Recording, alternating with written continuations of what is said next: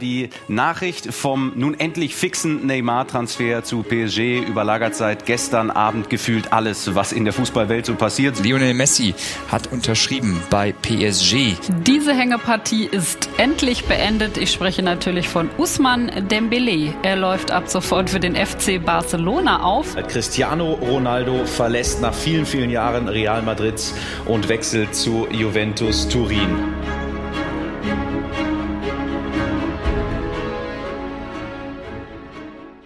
Glaubt ihr wirklich, ich würde mit diesem Mob einen Vertrag abschließen? Ich würde den nicht mal ein Virus verkaufen. Das war Sir Alex Ferguson, die Manchester United-Legende 2008 und der Mob ist Real Madrid und der Vertrag ist der Cristiano Ronaldo-Transfer.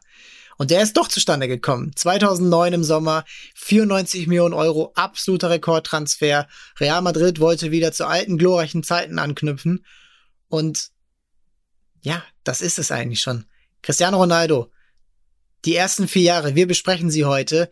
Jose Mourinho ist dabei, Florentino Perez ist dabei und damit herzlich willkommen zu Done Deals, der vierten Episode unserer Serie hier im Sommer. Mein Name ist Max Ropas und ich freue mich, dass ich das hier nicht alleine machen muss, sondern einen super Gast dabei habe, zwei super Gäste. Zuerst Nils Kern von Real Total. Moin Nils. Hola, Danke, hallo. dass du dir die Zeit nimmst. Und mein Transfermarkt-Kollege Fabian Knottnerus Kurz Knoddy, ihr kennt ihn von Transfermarkt TV auf YouTube. Herzlich willkommen, Knoddy. Ich freue mich hier zu sein. Ja, Nils, als erstes der Gast. Los geht's. Denk mal zurück an 2009. Wie war dein Gefühl damals, als du als ja, Real-Experte, Fan auch, natürlich, das, das gibst du ja offen zu.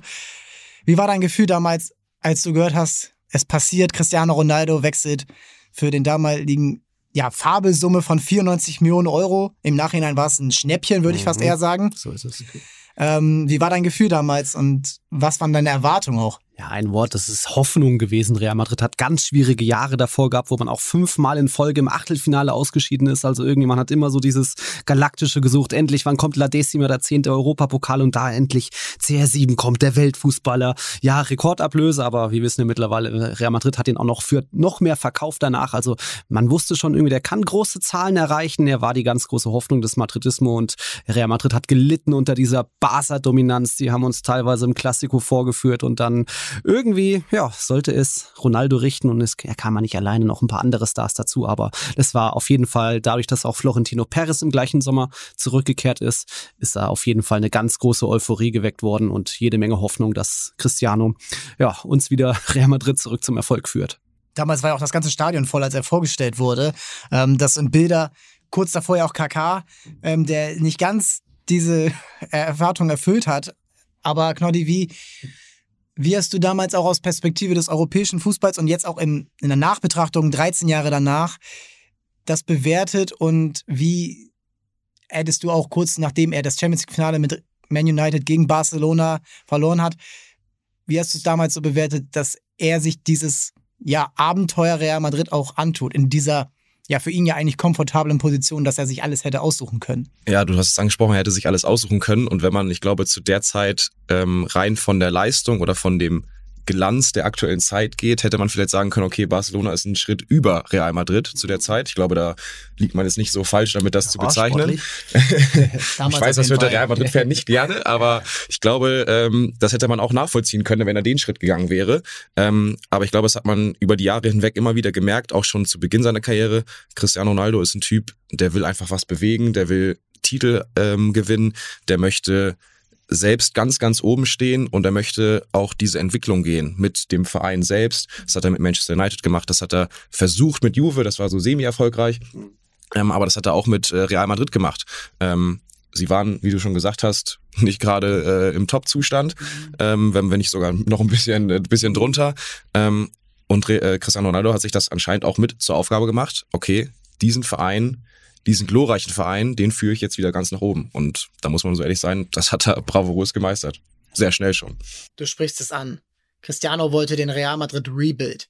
So ein bisschen wie LeBron James 2014 bei den Cleveland Cavaliers, eine strauchelnde Franchise, die er wieder hochziehen wollte. Unter seinem Namen. Er wollte dafür verantwortlich sein und das war Cristiano Ronaldo 2009 bei Real. Und er hätte sich schwere Aufgaben kaum suchen können. Barcelona war top, die englischen Clubs waren top. Er hätte bei Manchester United locker bleiben können. Die wären noch jahrelang auf diesem Level geblieben. Waren sie ja auch mehr oder weniger auch ohne ihn 2011 noch im Finale der Champions League gewesen. Und er sucht sich das aus. Er will dahin. Florentino Perez wollte ihn unbedingt haben. Er hat die Madridista wieder mit einem großen Namen gelockt und er hat's ja wahrgemacht. Und 2009 250 Millionen Euro werden ausgegeben. Denn Perez hat ein bisschen gelernt, Nils. Äh, erzähl gleich gerne. Er kauft nicht nur Ronaldo, er kauft auch andere Spieler. Kaká kommt, Xabi Alonso, Karim Benzema, Alvaro Arbeloa als Rechtsverteidiger auch für eine gute Summe gekommen damals. Und das ist eben dann, ja, dieses neue Real Madrid, wo er sehen will, okay, wir brauchen schon eine Mannschaft. Er hat auch gesehen, welche Mannschaften in den Jahren davor erfolgreich waren. Chelsea, hört euch gern Folge 2 an, der dieser Serie hier, Folge 1 sowieso mit den Galacticos. Er hat auch gesehen, dass, dass andere Clubs wie eben Barcelona ein, ein System hatten, eine, eine Hierarchie, eine Strategie. So, und das im eigenen Stadion bitter erleben müssen mit dem 6 zu 2 2009. Ja, und da die Frage an dich, Nils, wie hast du diese Transfers in der Gesamtheit, nicht nur Cristiano Ronaldo, in dem Sommer gesehen? Jetzt auch mit dem, mit dem Glück, das 13 Jahre später beurteilen zu können. Genau, da sprichst du schon einen guten Namen an. Ich würde fast sagen, dass das eine von Florentino Perez Lehren aus seiner allerersten ähm, Amtszeit ist. Damals war eben ganz wichtige Sache, er hat Makelele verkauft, um irgendwie Platz zu schaffen im Kader für Beckham und so weiter. Dann hat Real Madrid mit sechs, sieben Offensivstars immer gespielt und das hat, da hat völlig die Balance gefehlt zur, zur Defensive, weil so ein Staubsauger oder ein, ein cleverer eben wie ein Makelele gefehlt hat. Xabi Alonso kam, auch Sami Khedira ja noch ein paar Jahre später, ja. also ja, ganz später. Aber man hat dann schon nicht nur den Fokus auf eben die Weltstars wie Kaká und Cristiano und Benzema hat er ja auch schon großes Vertrauen in ihn gehabt. Er war auch noch sehr jung damals. Also er hat schon seine Lehren mitgenommen und dann nicht nur spektakulär und nach Namen eingekauft, sondern schon auch ein bisschen, wo sind die Baustellen? Alvaro Arbeloa kam auch noch, weil genau. rechts ein bisschen Bedarf war und Sergio Ramos dann mehr und mehr nach innen gegangen ist. Also ähm, es wurde schon auch mit Köpfchen gehandhabt, aber er ist auch sehr viel All-In gegeben, hat alles auf eine Karte gesetzt, weil Real Madrid war überschuldet. Ähm, der vorige Präsident Ramon Calderón musste gehen, auch wegen ein paar Manipulationsverdacht und eben 250 Millionen Schulden, glaube ich, gab es. Da musste Perez den Verein nach und nach sanieren, aber trotzdem enorm viel ausgeben und deswegen auch noch viel verkaufen. Also war eine riesige Aus Aufgabe für ihn und ja, da wo Real Madrid jetzt wieder ist, wo Perez jetzt steht, hat ihm das alles, kann man sagen, hat erfolgreich äh, Erfolg gehabt. Ich glaube, damals so die Waage zu halten, ist glaube ich echt schwer. Du sprichst an die Schulden, äh, die sie hatten. Ähm, dann sprichst du an, äh, ja, nicht die namhaften Transfers, äh, was, was den großen Namen angeht. Ähm, ähm, dennoch waren es halt über 250 Millionen Ausgaben, mhm. was zu der Zeit einfach unmenschlich gewirkt hat. Ähm, das war damals einfach nicht vorstellbar, dass man in einem Sommer beziehungsweise in einem Jahr so unfassbar viel Geld ausgibt. Und dann wirkt es trotzdem schon komisch, wenn man sagt, man hat Schulden, man gibt trotzdem so viel aus. Im Endeffekt hat sich das natürlich absolut bezahlt gemacht, müsst ihr nicht drüber diskutieren. Im wahrsten Sinne, ne? Im wahrsten Sinne, ist sogar ausgezahlt wahrscheinlich. Ähm, aber ich glaube, in dem, äh, in dem, Moment wirkt das halt für die Außenwelt sehr, sehr, sehr schwierig. Ähm, du gibst einen Ronaldo noch den Top-Vertrag, der über 70 Millionen dann verdient über die Jahre. Ähm, das ist, wo man sagt, das könnte der Beginn der Fußballinflation da sein, womit das dann im Endeffekt losgegangen ist. Aber ja, es hat sich komplett ausgezahlt. Und das musste ja auch so ein bisschen nicht komplett wieder reingespielt werden, aber Platz im Kader musste geschaffen werden. Und ich habe mir den Kader nochmal angeguckt aus der 08-09-Saison und dann eben 09-010 das war eine komplett wild zusammengestellte Mannschaft. Fabio Cannavaro war noch da, Michel Salgado und dann die halbe holländische Nationalmannschaft ja. mit Van Nistelrooy, Arjen Robben, Wesley Snyder, Raphael van der Vaart, Royston Drenthe, Drenthe genau. hat, hat aus irgendwelchen Gründen bei Real Madrid gespielt und ähm, am prominentesten die Abgänge waren natürlich von äh, Arjen Robben und äh, Wesley Snyder. Ja. Und Klaas-Jan Huntelaar natürlich auch noch. Hm. Ähm, Robben und Wesley Snyder haben das im Sommer darauf das Champions League-Finale als prägende Figuren ausgetragen. Der eine bei Bayern, der andere bei Inter. Also es schien auch da schon so ein bisschen. Im Bernabeu auch das noch. Sinn gemacht, genau, im Bernabeu, wo ja eigentlich äh, La Decima geholt äh, werden genau. sollte. Auch sicherlich ein Punkt gewesen, zu sagen, ey, in einem Jahr haben wir das Finale hier. Ähm, La Finale a la Casa, haben die wahrscheinlich gesagt. Ähm, und es war echt eine komische Zeit, bevor dann ein Jahr später dann auch ein bisschen alles in die richtige Richtung ge gebracht wurde mit Jose Mourinho, äh, mit kleineren Transfers für Real-Verhältnisse. Dieses erste Jahr mit Real Madrid für Ronaldo war komisch. Er hatte die Nummer 9. Mhm. Er hatte, er, er, KK war dabei. Es war alles so ein bisschen komisch. Aber die Saison war gar nicht so schlecht. Sie haben ähm, überragende Punkteausbeute gehabt. Sie sind nur ganz knapp äh, hinter Barcelona dann eben eingetrudelt. Und in der Champions League dann aber gegen den späteren Halbfinalisten Olympique Lyon auch wieder so symbolisch, man holt Benzema von dort, den besten Spieler, und scheidet dann gegen die aus. Das war ganz, ganz, ganz komisch. Und dann sind wir jetzt schon in dieser Rebuild-Phase, die dann eben sagt, okay, ähm, wir müssen das hier neu aufbauen. Ronaldo ist da, Perez ist zuerst gekommen. Perez ist der Mann, der real bewegen kann als, als Club, als Institution, der diesen, diesen Traum auch sicherlich erklär's mir, äh, wahrscheinlich diesen Fans oder den Madridista auch verkauft hat. Ne? Er konnte das wahrscheinlich immer am besten in den gesamten Jahren jetzt ähm, ja, da ist auch oft die Rede von Disneyland. Real Madrid ist irgendwie der Platz zum Träumen und hier ja. die, die, Stars spielen hier und speziell deswegen kommen ja auch Touristen, Fans aus aller Welt und wollen einmal Bernabeu im Jahr erleben oder einen Klassiko. Und ähm, ja, man hat da Träume verkauft mit Cristiano, das ist irgendwie der alte Glanz aus den 50ern, wo man ja fünfmal in Folge den Europapokal gewonnen hat und dann natürlich um 2000 rum dreimal in fünf Jahren ja. gewonnen hat, dass das wieder zurückkommt. Die Galacticos sind so gesehen gescheitert, aber jetzt die Galacticos 2.0 ähm, sollten da den Erfolg zurückbringen. Und ja, mit Pali Pellegrini, du hast gesagt, sehr gute Ausbeute. Eigentlich 75 Prozent der Spiele hat er gewonnen. Das ist eine bessere Quote als Ancelotti, Zidane, Mourinho und alle anderen. Äh, auch ein Re Punkte-Rekord in La Liga geholt. Ich glaube 90 Punkte oder so. Mhm. Nur Barca war noch ein paar Pünktchen besser. Ja. Deswegen hat das mit der Meisterschaft nicht geklappt. Das war zum Haare raufen. Deswegen musste irgendwie an der Trainerposition, an der Seitenlinie vielleicht Bitter was eigentlich, passieren. oder? Wenn du das, das wenn du das siehst. Ich finde es immer schade, dass man dann über, dann über, über den Trainer diskutiert. Ja. Du sagst 75 Prozent Siegquote, bei Punkterekord für Real und dann heißt es als erstes, ja, es liegt leider wieder am Trainer, wo du denkst, als, Tra als Trainer, was sollst du denn noch ja. machen? Ronaldo so, auch lange verletzt gewesen in der Hinrunde. Das ist echt richtig bitter für Pellegrini selbst. Ja, von der Ausbeute war das Ronaldos schwächstes Jahr bei, äh, bei Real Madrid bis, äh, bis, ja, bis in die ganz äh, späteren Jahre, wo man dann äh, natürlich auch, wo er auch manchmal gefehlt hat.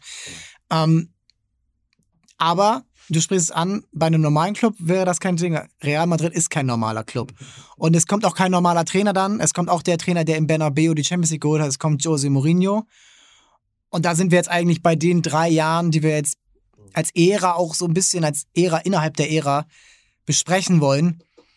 Und er ist der dritte Teil dieses Rebuilds, dieser Neuausrichtung von Real Madrid. Und es gibt keinen, der, wo, wo man gesagt hätte, okay, der passt besser. Er ist der Mann, der eine Mannschaft hinter sich bringen kann. Er hat alles natürlich erreicht schon vorher mit Porto, mit Chelsea und mit Inter Mailand. Auch da nie die größten Clubs und mit Porto die Champions League zu gewinnen. Also wenn man sich das heute vorstellt, das war damals schon Wahnsinn. Heute ist es unvorstellbar. Und auch mit Inter Mailand, die nicht als, als Favorit in diese Saison reingegangen sind. Und ja, er hat dann diesen Verein noch ein bisschen mehr geordnet. Er hat die Mannschaft verjüngt. Er hat Raoul abgegeben zu Schalke damals. Ähm, Cristiano Ronaldo hat dann die sieben bekommen. Ähm, er hat auch Guti abgegeben. Auch so eine, ja, so eine politisch oder sagen wir mal eine politische Maßnahme, die nicht nur ja, positiv entgegengenommen wurde, weil das eben verdienste, verdienstete Spieler waren, verdiente Spieler. Und er hat Spieler geholt, die niemals zu Real gewechselt sind. Mesut Özil mit 21 Jahren. Mhm. Sami Khedira, ähnlich jung, beide WM-Furore gesorgt äh, 2010. Und Angel Di Maria. Wie ist das damals aufgenommen worden und wie ist es jetzt auch zu bewerten, dass, dass er auf diese Art und Weise Real Madrid noch besser gemacht hat? Denn sie waren ja vorher schon ein gutes Team. Ja, das ist die Sache. Real Madrid war schon gut, aber es ging auch darum, Barcelonas Dominanz zu brechen. Da brauchtest du vielleicht auch irgendwie einen Trainer, der besonders ist, der auch vielleicht aggressiv mal vorgeht, seine Macken hat und ähm, der bestimmt auch im Verein das eine oder andere, den ein oder anderen Stein umdreht. Also Mourinho hat den Grundstein gelegt für die späteren Erfolge, diese drei, vier Champions League-Titel, die da noch kamen. Aber er musste auch viel im Verein ändern, wo viele an ihrer Machtposition festgehalten haben, wo es heißt, es gab in der Kabine, in der Spielerkabine Maulwürfe. Da hat immer noch Iker Casillas so ein Gerücht. Deswegen hat er sich später auch mit dem zerstritten. Aber ja. irgendwo, Mourinho hat erstmal mit Aggressivität dafür gesorgt, dass man irgendwie wieder mit Barca mithalten kann, aber dann im Endeffekt auch die Kabine geteilt, gesplittet, dass da viele zerstritten waren. Also so aggressiv er war, ähm, das war jetzt auch nicht immer ja, erfolgreich vielleicht oder dann seine dritte und letzte Saison, da gab es jetzt auch nicht mehr den großen Erfolg, ist ja auch dreimal im Halbfinale ist er gescheitert, in Anführungszeichen, ist ja schon mal ein Erfolg, da wieder hinzukommen, nach sechsmal Achtelfinal aus nur, aber ähm, er war schon da er muss, er, das war eigentlich eine Aufgabe für genau seine Natur, hatte er mal gesagt. Das war das, diese Aufgabe ist für mich, wie für mich gemacht, da einfach Real Madrid wieder zu alter Größe zu bringen. Und äh, zum Glück ist er da nach dem Sieg im Bernabeu gleich in Madrid geblieben, weil er hat auch mal gesagt, wenn er nach Mailand zurückgefahren wäre, ja. vielleicht wäre er dann spontan doch noch dort geblieben. Also zum Glück. Und Mourinho, er hat jetzt ja auch noch danach ein paar Jobs gehabt. Es ist eigentlich immer der gleiche Ablauf. Er kommt hin, er, er schwört die Mannschaft ein, alle gehen für ihn durchs Feuer. Das erste Jahr für Mourinho ist eigentlich immer das erfolgreichste. Er hat äh, bei Chelsea im ersten Jahr die Meisterschaft gewonnen, er hat bei Inter die, im ersten Jahr die Meisterschaft gewonnen, er hat Real Madrid ja überragend eigentlich durchgespielt. Problem war, da war noch eine Weltklasse-Mannschaft ein paar hundert Kilometer weiter äh, am Mittelmeer. Und auch bei Chelsea danach war es erfolgreich und es war auch dann bei bei Manchester United im ersten Jahr die, ähm, hat er die Europa League gewonnen. Also um das zu, zu erklären, er schwört die Mannschaft sofort ein und dann irgendwann kommen diese Brüche. Dann kommt aber noch dazu, er hätte gern 2008 noch einen anderen Job gehabt, der nicht Inter Mailand heißt, sondern eben Barcelona. Und dieser Ehrgeiz, ich glaube, der war natürlich in diesem Zwiespalt noch mehr für ihn da. Und er hat kurz vorher im Camp Nou diese Übermannschaft Real Madrid geschlagen mit seiner Mannschaft, mit Inter, äh, in seinem defensiven Stil, wie, er, wie man ihn heute, wenn man Mourinho wenn man Leute Mourinho, über Mourinho ausfragt, dann würden die immer dieses Spiel nennen, wo, wo er mit Samuel Eto'o als Rechtsverteidiger gespielt hat. Ähm, und äh, ich, ich komme auch, wenn ich mir diese Spiele jetzt ansehe, wenn ich diese Videos sehe, diese Highlights mit Pepe, mit Sergio Ramos, ähm, wie hast du da wie hast du das jetzt auch aufgenommen und wenn man sich jetzt zurückerinnert an diese ja größte Phase dieser Rivalität Barca gegen Real Madrid. Wie würdest du das einordnen, dass Jose Mourinho diese, dieses Spiel überhaupt erstmal wieder wettbewerbsfähig gestaltet hat? Denn sein erster Klassiko ging mit 0 zu 5 verloren und danach hat er aber eine ziemlich erfolgreiche äh, Bilanz gehabt. Ja, zwischen 2009 und 2012 war es, glaube ich, haben sie in der regulären Spielzeit, glaube ich, kein einziges äh, Klassiko gewonnen. Nur einmal äh, nach Verlängerung äh, in der Copa. Ja. Ähm, deshalb, ich glaube, Mourinho heißt ja nicht umsonst der Special One oder nennt sich selber so. Ähm, du hast es auch schon thematisiert, er hat wieder eine Mannschaft geformt, das war genau sein Ding, da hat er richtig Bock drauf gehabt. Und ich glaube, der, der größte Punkt ist einfach dieses, dass er wieder diese defensive Stabilität auch ein bisschen mit reingebracht hat. Er hatte wirklich ein Konzept, wie er das Ganze machen wollte. Ähm, wenn man sich auch da auch, es gibt ja auch zig Videos, wo man sich das Ganze angucken äh, kann, wo wie er sich das Ganze vorgestellt hat mit der Taktik. Ähm, äh, du hast Xabi Alonso angesprochen als wichtigen Spieler, als wichtigen Baustein. Ähm, ich glaube, da hat das richtig hingekriegt, ähm, wieder eine Mannschaft zu formen und ja, es war sein großes Ziel, äh, Barca zu ärgern wieder und im Endeffekt hat er das ja auch, äh, auch hinbekommen. Aber ich, ich glaube, es ist im Endeffekt genau das Richtige, was gesagt wurde. Dieses diese defensive Stabilität ge ge gepaart mit den, den Stars, die dazukommen, ich glaube, das konnte kein anderer im, im ersten menschlichen Umgang vielleicht auch am Anfang äh, besser vereinen als ein José Mourinho. Ähm, und da hat er auf jeden Fall den Grundstein dafür gelegt.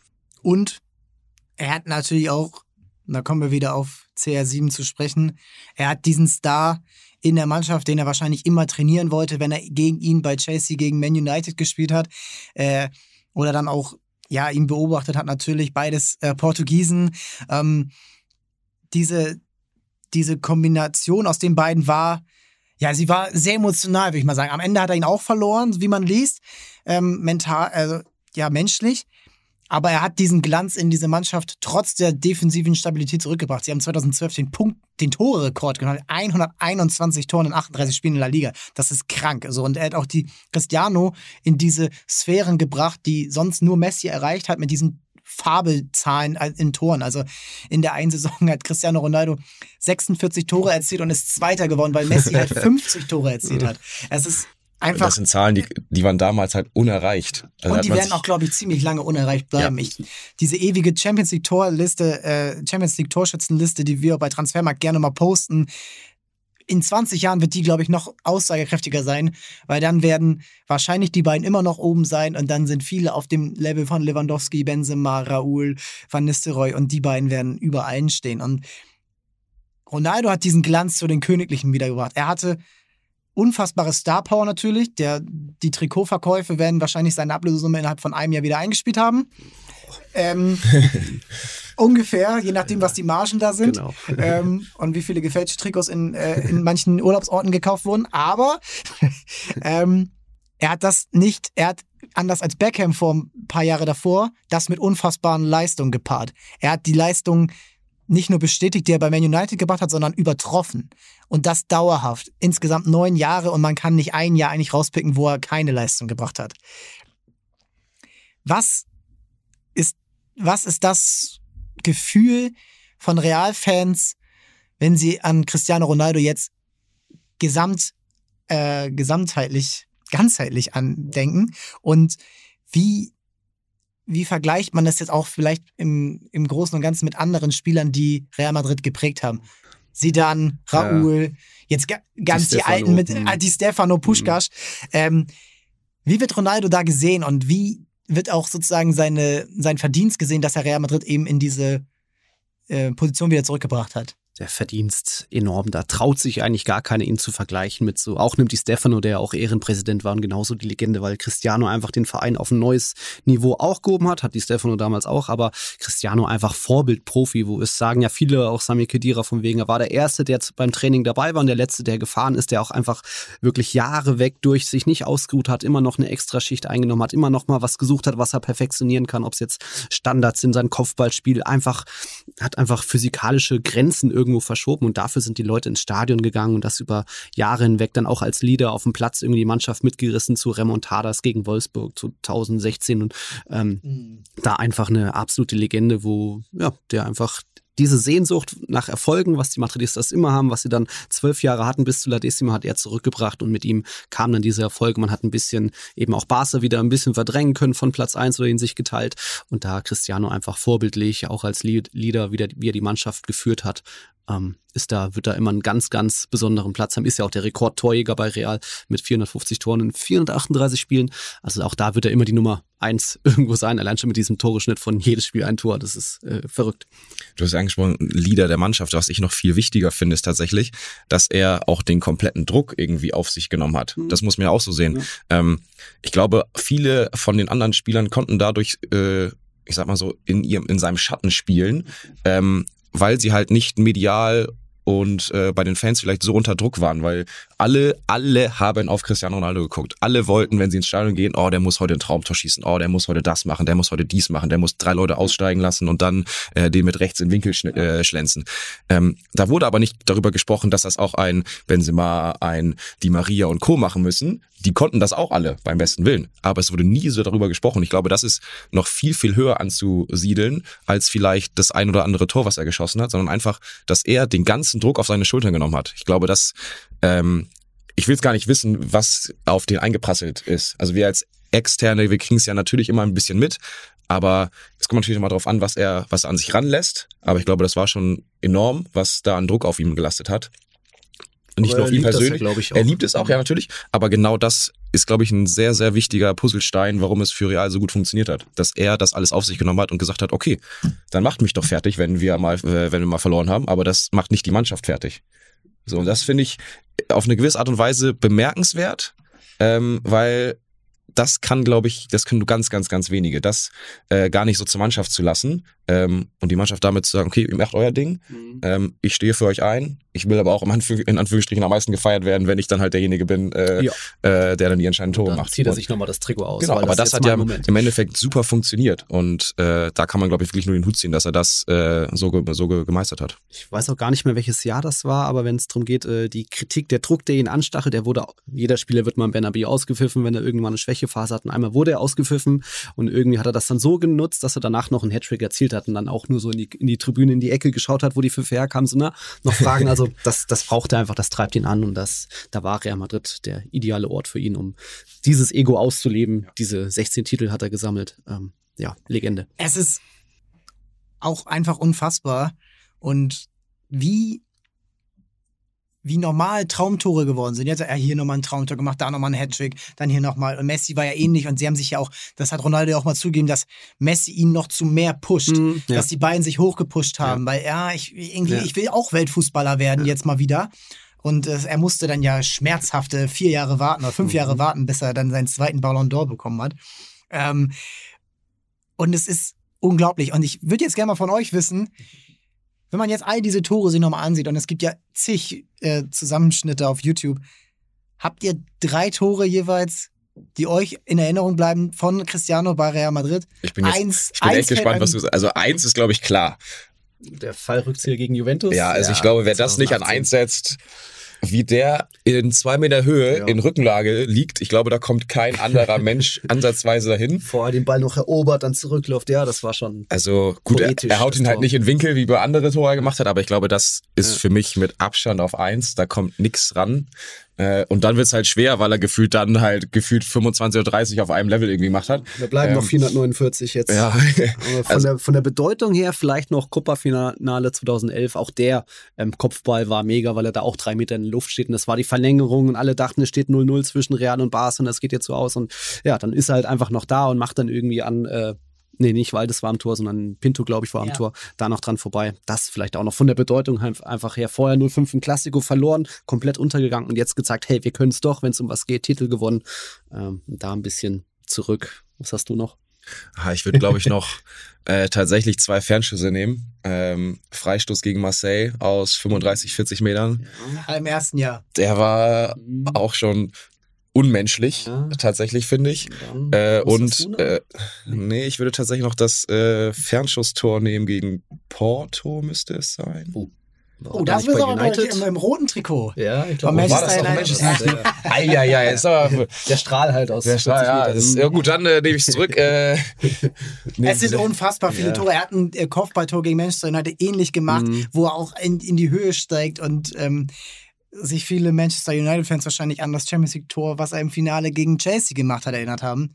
Und mir fallen noch zwei Tore ein in einem Spiel im Derby, die Madrid, im Madrid-Derby. Stimmt, Atletico. Freistoßtor in der ersten Halbzeit Mhm. und ein Traumtor in der zweiten Halbzeit, wo er den Ball unter die Latte zimmert in seinem typischen Flatterball, wo ähm, Thibaut Courtois keine Chance hat. Und bei jedem anderen Spieler, wenn da ein Ball einschlägt, dann würde man sagen, boah, da hätte der Torwart aber vielleicht ein bisschen was machen können. Nein, nein, niemals. Das sind unglaubliche Tore, die er ja auch in der Zeit so richtig offensiv dann ja auch gefeiert hat mit, wo er seinen Oberschenkel, Oberschenkel zeigt, zeigt, ja. wo er natürlich dann auch zeigt, okay, ich bin hier der Stärkste. Er ist, Messi war der Filigran, das hat er auch selber mal angesagt. Messi ist das Talent, ich bin, ich bin der Ehrgeiz, ich bin die Arbeit. Ich habe mir das alles erarbeitet. Äh, Die Geschichten aus äh, Lissabon, wo er dann nachts in der, in der Sporthalle da gegen die Wand knallt äh, und der Hausmeister ihn sieht.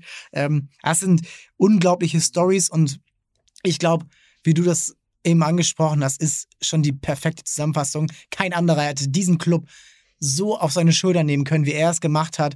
Egal, ob Jose Mourinho an der Seite durchdreht oder ob Pepe jemanden umtritt oder Karim Benzema drei hundertprozentige in Folge vergibt. Es ging um Ronaldo. Und wenn der nur irgendwie einmal einen Ball verliert, dann ist es seine Schuld, wenn verloren wird. So. Und das war ja auch, und da sind wir jetzt wieder in dieser ewigen Fehde mit Barcelona, die ja mittlerweile nicht mehr das aus, ja, ausmacht, wie es damals war. Es, waren, es war auch irgendwann zu viel. Man war so, schon wieder Klassiko, in der Supercoppa zwei Spiele, Copa. dann in, in der Coppa immer mit Hin- und Rückspiel, dann in der Champions League aufeinander getroffen. Und es waren hitzige Spiele, es waren unglaublich intensive Spiele, die am Ende vielleicht sogar unter, wo die fußballerische Qualität am Ende ja sogar eher gelitten hat, weil so viel geschauspielert wurde, gemeckert wurde, äh, sich geschubst wurde, ähm, Platzverweise. Und Ronaldo hat, ich glaube, in diesen Jahren sehr viel gelernt und am Ende war er, war er dann der Mann, der Real Madrid, ähm, wie du es eben schon gesagt hast, erst 15-0 verloren, dann das Copa-Finale entschieden, dann ein Jahr später die Meisterschaft im Camp Nou Mhm, Kalmar, Kalmar. Maß, Kalmar, Ja. genau, ähm, maßgeblich entschieden hat. Und ja, er hat, so dumm das klingt, eigentlich die Ruhe bewahrt, obwohl man jetzt nicht sagen würde, er ist der Kerl, der die Ruhe bewahrt. Irgendwo schon. Während alle anderen um ihn rum in, den, in vielen Spielen durchgedreht sind. Und wie hast du damals das bewertet? Das ist ja auch real total. Ähm, da habt ihr wahrscheinlich auch, du hast, ähm, du hast da sehr viel dann auch natürlich äh, damals ja auch getwittert und Facebook, das waren äh, wilde Zeiten. ähm, jetzt so zurück betrachtet, wenn man, hat man das in dem Moment überhaupt wertgeschätzt, dass zwei so epische Mannschaften, die damals auch immer die wertvollsten bei transfermarkt.de, äh, den wertvollsten ähm, Teamwert hatten, ähm, hat man das damals so wertgeschätzt? So einen krassen Gegner und so, ein, äh, so eine gute eigene Mannschaft und dann natürlich auch diese beiden Spieler, die das verkörpert haben? Es war schon auf jeden Fall was Besonderes. Nach eben ein paar Jahren, wo es dann oft eindeutige Ergebnisse gab und dann ist nicht so viel Spannung in den Klassikos geherrscht hat, wo es auch nicht immer nur dann um Champions League Halbfinale oder die Meisterschaft ging, da hat man schon gemerkt, oh, da irgendwas passiert hier gerade. Guardiola gegen Mourinho, auch enorme Anspannung, dann noch äh, Mourinho den Finger in Tito Villanovas Auge gestochen, irgendwie so, so kleine Aktionen. Man, man hat sich auf auf jede Pressekonferenz gefreut, weil irgendwas passiert heute wieder, was sagt er jetzt wieder?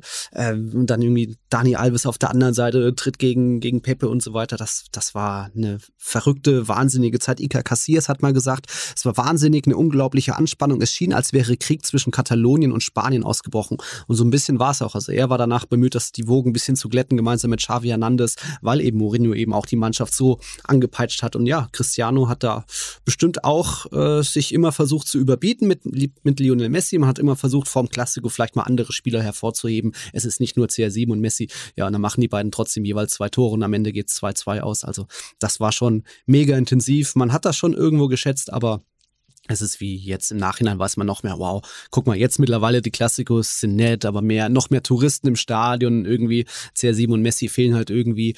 Das war damals noch mal eine andere Stimmung, was auch nicht immer positiv ist, weil es eben dann teilweise wie Krieg aussah auf dem Platz auch und viele rote Karten für Sergio Ramos und so weiter. Aber das war schon spektakulär. Spaniens Jahrgang war da mit WM und EM. Also es war genau die Zeit, die, die Blütezeit von La Liga, wo alle eingeschaltet haben, auch wenn es mal im, im, ZDF lief. Laola TV. Laola TV, genau. Oh Gott, oh da haben alle eingeschaltet und das ist bestimmt mittlerweile ein bisschen, äh, hat sich verändert, die Lage, dass da jetzt mehr vielleicht Anschaltquoten in anderen Ligen sind. Knoddy, was ist dein Moment, der dir aus dieser Rivalität aus diesen Jahren 2010 bis 2013 in Erinnerung bleibt? Ich finde es schwer, da tatsächlich einen Moment rauszupicken, ähm, weil es einfach so unfassbar viele Spiele gab, unfassbar intensive Spiele. Du hast es angesprochen, es war, glaube ich, jedes Spiel einfach mega intensiv und auf Messerschneide, was da gerade passiert. Ähm, es wurde immer über Messi und Ronaldo gesprochen. Ähm, dann hattest du aber auf beiden Seiten irgendwie einen Verteidiger, die alles weggemacht haben, äh, was äh, bei drei nicht auf dem Baum war. Ähm, äh, ja, der quasi in Anführungsstrichen Krieg. Krieg. ja nur die eigene. ja, Puyol und Piquet konnten schon auch auszahlen, aber Ramos und Pepe waren schon Ja, Ramos und Pepe waren natürlich nochmal eine eigene Liga, aber ich, äh, die standen sich da quasi in, in nichts nach. Deshalb finde ich es sehr, sehr schwer, da einen einzelnen Moment rauszupicken. Ähm, als neutraler Fußballfan hat man das einfach unfassbar genossen, diese Spiele zu schauen. Ähm, die haben sich gegenseitig auf neue Level gepusht, wo man gedacht hat, das ist eigentlich, eigentlich geht das nicht noch mal ein Stückchen höher. Und dann kam aber noch mal irgendwas, noch mal ein darüber draufgesetzt wurde. Und deshalb, so leid es mir tut für euch, aber ich kann mir, ich kann jetzt nicht diesen einen Moment sagen. Ich bin einfach nur froh gewesen zu der Zeit, äh, schon sich so intensiv mit auch dem Fußball zu beschäftigen, dass man das alles miterlebt hat. Ähm, heutzutage sprechen wir über die teilweise langweilige Champions League mit so viel englischen Clubs. Äh, das hätte man damals ja auch so sehen können. Es war viel Real Barca und sowas, aber das hat man ganz anders wahrgenommen, weil das vom Feeling her was ganz, ganz anderes war. Du hast angesprochen, Messi, Ronaldo, das waren einfach zu der Zeit die beiden, die alles überstrahlt haben und deshalb hat man sich einfach diese Spiele angeguckt, weil du wusstest, okay, da passiert zu 100 Prozent irgendwas Geiles. Ähm, und man wurde ja auch eigentlich nie enttäuscht. Also als neutraler Zuschauer zumindest. Als realer Barca-Fan gab es das ein oder andere Spiel, wo man auf jeden Fall enttäuscht wurde. Aber als neutraler äh, Zuschauer konntest du dich da hinsetzen und einfach genießen. Und das konntest Vier Tore du. Garantie. Ja, und das konntest du in jedem Spiel machen. Es gibt ein Spiel, da war, das ist dann ein, ein Jahr später, wo es dann 3 zu 4 im, im Bernabeu ausgeht. Messi dreht das noch mit zwei Doppelpack. Spiele und das ist eins von vielen. Und eigentlich das größte Spiel ist ja gar nicht stattgefunden. 2012, beide im Halbfinale gescheitert eigentlich so. in der Champions League. Das Finale, was nie, was nie stattgefunden hat. Äh, die einen scheitern im Elfmeterschießen, die mhm. anderen scheitern an äh, Ramirez, Fernando mhm. Torres und äh, und Florent Malouda. das ist ähm, ja das ähm, an Chelsea damals. Ähm, aber es ist schon, wenn man auch sich vor Augen führt, La Liga war abgesehen von den beiden Clubs auch damals keine, keine Farmers League. Ähm, äh, Atletico Madrid hat zweimal die Europa League gewonnen in den Jahren. Äh, Bilbao hatte eine starke Mannschaft. Mhm. Valencia hatte äh, talentierte Spieler. Ähm, Jordi Alba, bevor er dann zu Barca gegangen ist. Ähm, Sevilla auch immer mit Euro. Sevilla Euro natürlich. Ähm, zwischendurch Malaga hatte, hatte eine gute oh, Phase mit äh, Roque Santa Cruz und Co. und Isco. Ja, und und diese, ein Jahr war, war Valencia Dritter mit 61 Punkten und damit mit 37 Punkten Rückstand auf den zweiten. Also es sind schon Zahlen, die, die auch heute unrealistisch sind und so diese, diese Verhältnisse dann auch wieder so ein bisschen erklären, dass das zwei Mannschaften waren, wo man über beide sagen könnte, das sind die größten aller Zeiten in diesen Jahren. Aber natürlich muss man dann eher sagen Barcelona, weil sie diesen, diesen in dieser kurzen Zeit, wenn man dann in die nächste Folge, in der wir darüber sprechen werden, was dann nach dem Abgang von Jose Mourinho und dann nach dem Transfer von Gareth Bale passiert ist, ähm, dann war es eher Real Madrid. Aber ähm, es ist ein, eine Phase, die ewig, ewig bleiben wird. Und ja, dann kommen wir eigentlich auch ja, schon fast zum, zum Fazit, aber auch so zum, zum Fazit dieser, ja, dieser, dieser Cristiano Ronaldo-Phase, die, diese erste Phase. Er hat alle Rekorde gebrochen, er war äh, sportlich, hat er alles übertroffen, was er jemals erreicht hatte. Und 2013 kam dann auch der Ballon d'Or-Titel. Er war aber noch so ein bisschen unvollendet und hat eben danach gestrebt, so wie alle anderen, so wie du, wie alle anderen Realfans und Beobachter, dass dieser Titel kommt. Diese, diese über allem stehende La Decima war damals ein Wort, was alle genervt hat. Äh, äh, weiß ich noch. Ähm, und das hat über allem gestanden. Und wenn du jetzt Jose Mourinhos Ära, die dann 2013, da kommen wir jetzt zu, ähm, beendet wurde, er hatte keine Lust mehr, keiner hatte Lust mehr auf ihn. So, also vielleicht mhm. hat er es auch nur so ein bisschen dann so, äh, ja. ja. ich wollte mich auch von ihr trennen, obwohl ja. sie, obwohl ich eigentlich der Schuldige bin daran. So Aber ähm, findest du, dass er sich zu sehr auf Real Madrid, äh, auf Barcelona fokussiert hat als Gegner und damit vielleicht so ein bisschen ver vergessen hat, was Real Madrid als eigener Club ausmacht, denn das ist Real Madrid, das ist für Real Madrid immer schon wichtig gewesen und dass diese Obsession, die so für ihn so wichtig war, vielleicht auch aus persönlichen Gründen, dass er sich dann mit Iker Casillas, der Vereinslegende, verscherzt hat, weil der einfach nur sich mit seinen Nationalmannschaftskollegen mhm. vielleicht nochmal unterhalten ja, wollte. Nicht gleich anschreien. Äh, ja, guter Punkt, aber ich würde trotzdem sagen, Mourinhos Hauptaufgabe war auch einfach irgendwie zu, zu Barca aufholen. Das war schon trotzdem der Fokus, auch wenn er dann vielleicht im Halbfinale gegen Bayern irgendwie ist ein bisschen zu vorsichtig nach der Führung angegangen ist. Also, ja, schwieriges Spiel. Das waren so, so Schlüsselspiele. Äh, man geht in Führung, Cristiano auch noch Elfmeter verschossen, aber ja. im Endeffekt ging es darum, irgendwie wieder national nach oben kommen auf Platz 1, wieder eine Mannschaft formen, die wettbewerbsfähig ist, auch in der Champions League dreimal Halbfinale das ist sein schon eher sein Erfolg, ein bisschen immer noch ähm, nicht, oder dass, dass da noch eine Mission vielleicht offen ist für ihn. Vielleicht kommt er eines Tages noch zurück, hat sich ja auch im Guten getrennt mit Florentino Perez, aber gescheitert würde ich jetzt nicht sagen, weil er hat Real zurück an die Spitze ge gebracht und eben auch den Grundstein gelegt, ja auch Transfers geholt wie Varan, Casemiro, Modric, an Bale war er teilweise auch schon dran oder hat er gefordert, von dem her hat er schon eher mehr richtig gemacht als vielleicht falsch gemacht ich glaube, keiner wird den Fußballverstand von Jose Mourinho anzweifeln. Absolut nicht. Also ich, äh, ja, wie gesagt, habe ich schon, vorhin schon gesagt, das äh, das Special One. Ähm, ich glaube, ähm, da führt kein Weg dran vorbei, jetzt zu sagen, oder da führt nicht ein Weg dran vorbei zu sagen, er ist gescheitert. Das sehe ich genauso wie du. Ähm, es war einfach äh, auch eine unfassbar schwere Aufgabe, glaube ich, damals. Ich, wir haben es vor, vor, zu Beginn angesprochen. Barca war das Nonplusultra ähm, in Spanien und auch international gesehen. Und Real hat da hinterhergehinkt, aber ordentlich. Ja. Und ähm, wenn wir uns dann die Zeit ansehen bis 2013, hat er Real dahin gebracht, wo ähm, sie wieder hin wollten, und zwar nach oben. Dass es da, da noch nicht direkt zu den großen Erfolgen wie La Decima und sowas geführt hat, das finde ich auch stand schwer zu erwarten in der Zeit. Natürlich, Real Madrid ist ein Club, da wird alles direkt erwartet. Ja. Das kennt man, das ist bei anderen großen Vereinen auch so. Aber meistens ja, wie das Sprichwort sagt, der Weg dahin ist halt auch äh, nicht gerade einfach. Und ähm, das muss man ihm, glaube ich, schon hoch anrechnen. Ähm, dass er den Weg gegangen ist und meiner Meinung nach auch erfolgreich gegangen ist. Ähm, du hast angesprochen davor, da, vor dem dreimal Halbfinale aus ist er davor fünfmal in der Champions League im Achtelfinale rausgeflogen, Real Madrid. Von daher ähm, ja, es hat nicht immer komplett ganz zum großen äh, Wurf gereicht, aber die Entwicklung war deutlich ins Positive zu sehen. Von daher finde ich es find auch, äh, würde ich es auch nicht richtig finden, da zu sagen, er ist gescheitert. Man muss auch sagen, Halbfinale Champions League, das ist jetzt echt kein Pappenspiel. Das ist eigentlich schon ein Titel. Pep Guardiola wird es bestätigen. Und ja, 2011 Barcelona, das Team, das beste Team aller Zeiten. 2012 Bayern München auf der Mission Finale da Home und 2013 Lewandowski Viererpack und da waren schon die Unstimmigkeiten in der Mannschaft. Das war kurz vor seinem Abschied von Jose Mourinho und ja, insgesamt ist das trotzdem ein wahnsinniger Erfolg. Jetzt, ich würde dich gern fragen, ob Jose Mourinho jetzt in der Nachbetrachtung, wenn unter Real-Fans, Followern, äh, Beobachtern zu ihm gesprochen wird, auch Sachen gesehen werden, die ein bisschen kleinteiliger sind, denn er hat Spieler groß gemacht wie Mesut Özil, Sami Khedira, Angel Di Maria, auch Spieler wie Marcelo oder Pepe besser gemacht und ja, auch da einen neuen Stil bei Real Madrid eingeführt, der sich ja jetzt bis heute auch durchzieht. Fede Valverde, ähm, auch David Alaba ablösefrei ist ja eigentlich ein Transfer, der so nie gemacht worden wäre. Früher bei Real Madrid so viel Geld für einen Innenverteidiger ausgegeben. Ähm, ja, ist das ein Verdienst von Jose Mourinho jetzt in der Nachbetrachtung?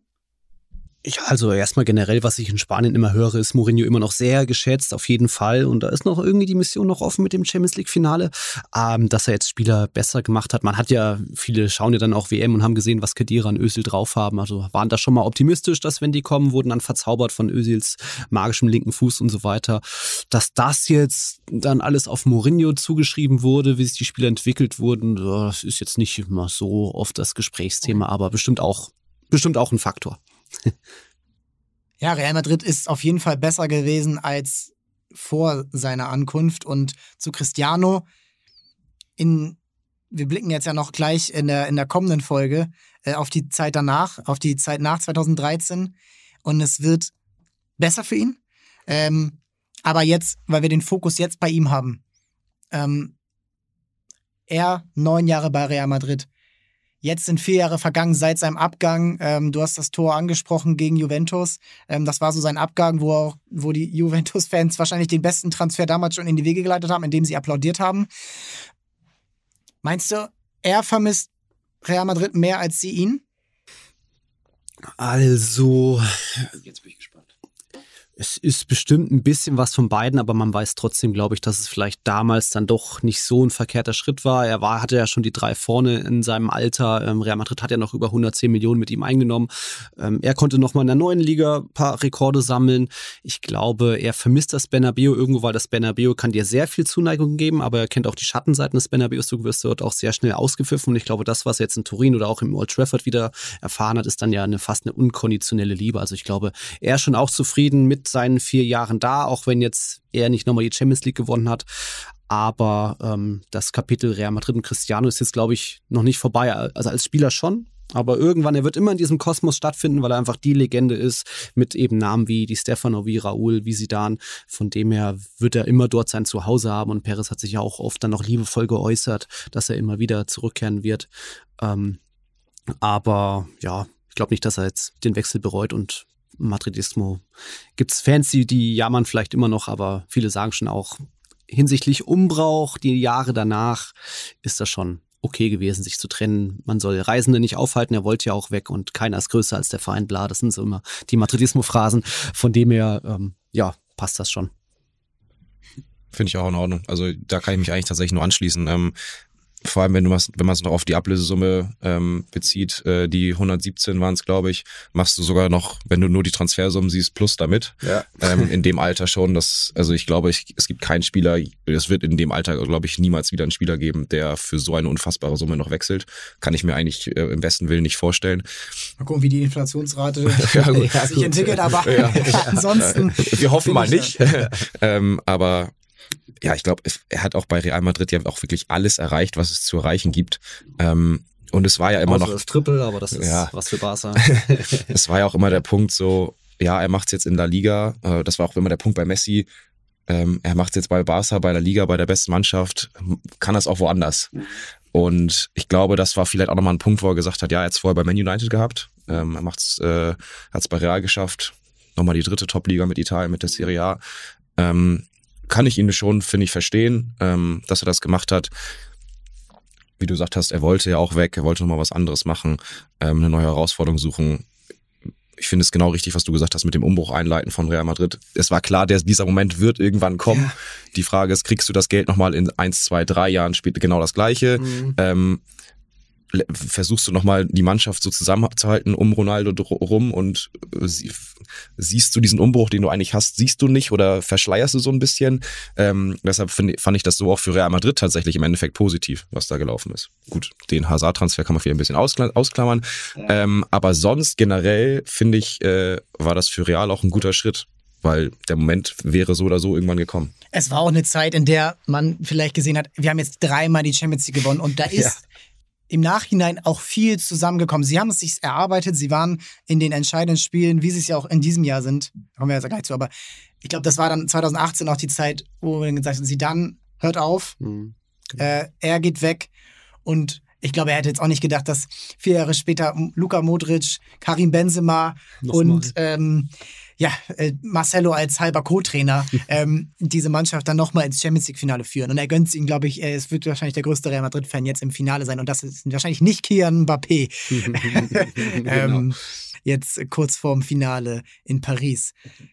Ja, Nils, vielen Dank, dass du dir die Zeit genommen hast. Wir sprechen gleich noch weiter äh, an diesem ja, Tag, der von den Galaktischen geprägt ist. Knoddy, vielen Dank. Sehr du bist auch gerne. gleich noch dabei.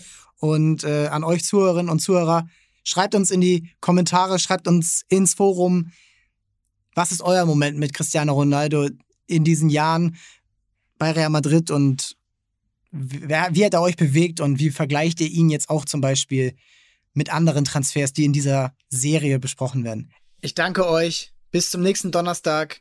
Abonniert uns bis dahin in eurer Podcast-App. Bleibt dabei, folgt Transfermarkt auf Instagram, ladet euch die App runter für die Transferphase. Ja, dann bleibt uns nur zu sagen. Ciao, ciao und bis dann.